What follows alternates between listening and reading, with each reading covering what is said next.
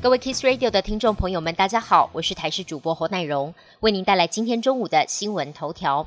国内篮坛千赌案延烧，中华篮协在昨天晚间针对 SBL 玉龙九名球员涉赌以及假球案，以及 T1 联盟台皮永丰云豹罗振峰涉赌，台南台钢猎鹰陈静环与友人不当对话一事召开纪律委员会，其中玉龙九人以及罗振峰皆遭到注销球员注册，并且逐出篮球圈，未来也不得进入球场。并严议禁止担任教练、裁判及球员经纪人。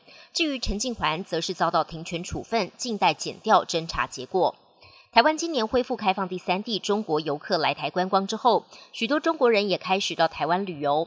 网络上也出现了许多的旅游影片及心得分享。其中一位旅居泰国的中国网红，在台湾拍摄了一系列的影片，在 YouTube 上大受欢迎。十一月，他再度来台湾，不过其中一支影片。他透露，逛了迪化街，花一千元买了牛轧糖，被网友质疑卖太贵。店家出面解释，他们自诩为牛轧糖界的爱马仕，透露他们的牛轧糖内是天然果干，大量美国杏仁果，而且不加香料，因此成本比一般牛轧糖贵两到三成。强调，如果客人觉得贵，可以调整重量贩售。日本东京、大阪等地近期流行 HHCH 软糖，标榜食用后可以达到吸食大麻的放松效果。在日本年轻人间流行开来。虽然目前并非日本的管制药物，但由于近来发生多起民众食用后身体不适送医的案件，其中也包含旅日台人。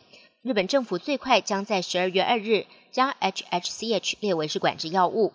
外交部也提醒国人赴日不要购买食用，以免危害自身的健康，还可能面临刑责。外电消息部分，根据彭博社报道。台积电正在考虑在日本熊本新建第三座晶圆厂。知情人士透露，台积电向供应链合作伙伴表示，有意在熊本新建第三座厂房，并专门生产三纳米晶片，成本预计两百亿美元，折合台币约六千两百七十亿。未来渴望推动日本成为先进半导体制造大国。台积电目前正在熊本新建第一座厂房，预计会生产较低阶的晶片。在日本政府大力补助之下，也将在熊本新建第二座晶圆厂。如今又传出要盖第三座，但目前还不清楚何时动工。北韩原本预告将在今天到下个月一号期间发射人造卫星，但却在昨天晚间无预警提前发射。由于弹道飞越冲绳上空，日本随即对冲绳发布避难警报。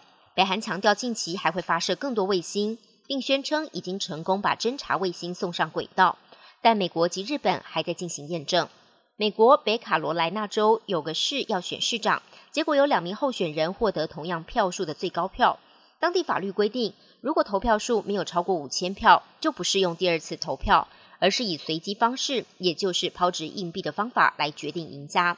两位票数相同者都同意放弃重新计票，最后选务单位掷硬币选出了新市长。这虽然不是美国的先例，但也让外人开了眼界。本节新闻由台视新闻制作，感谢您的收听。更多内容请锁定台视各界新闻与台视新闻 YouTube 频道。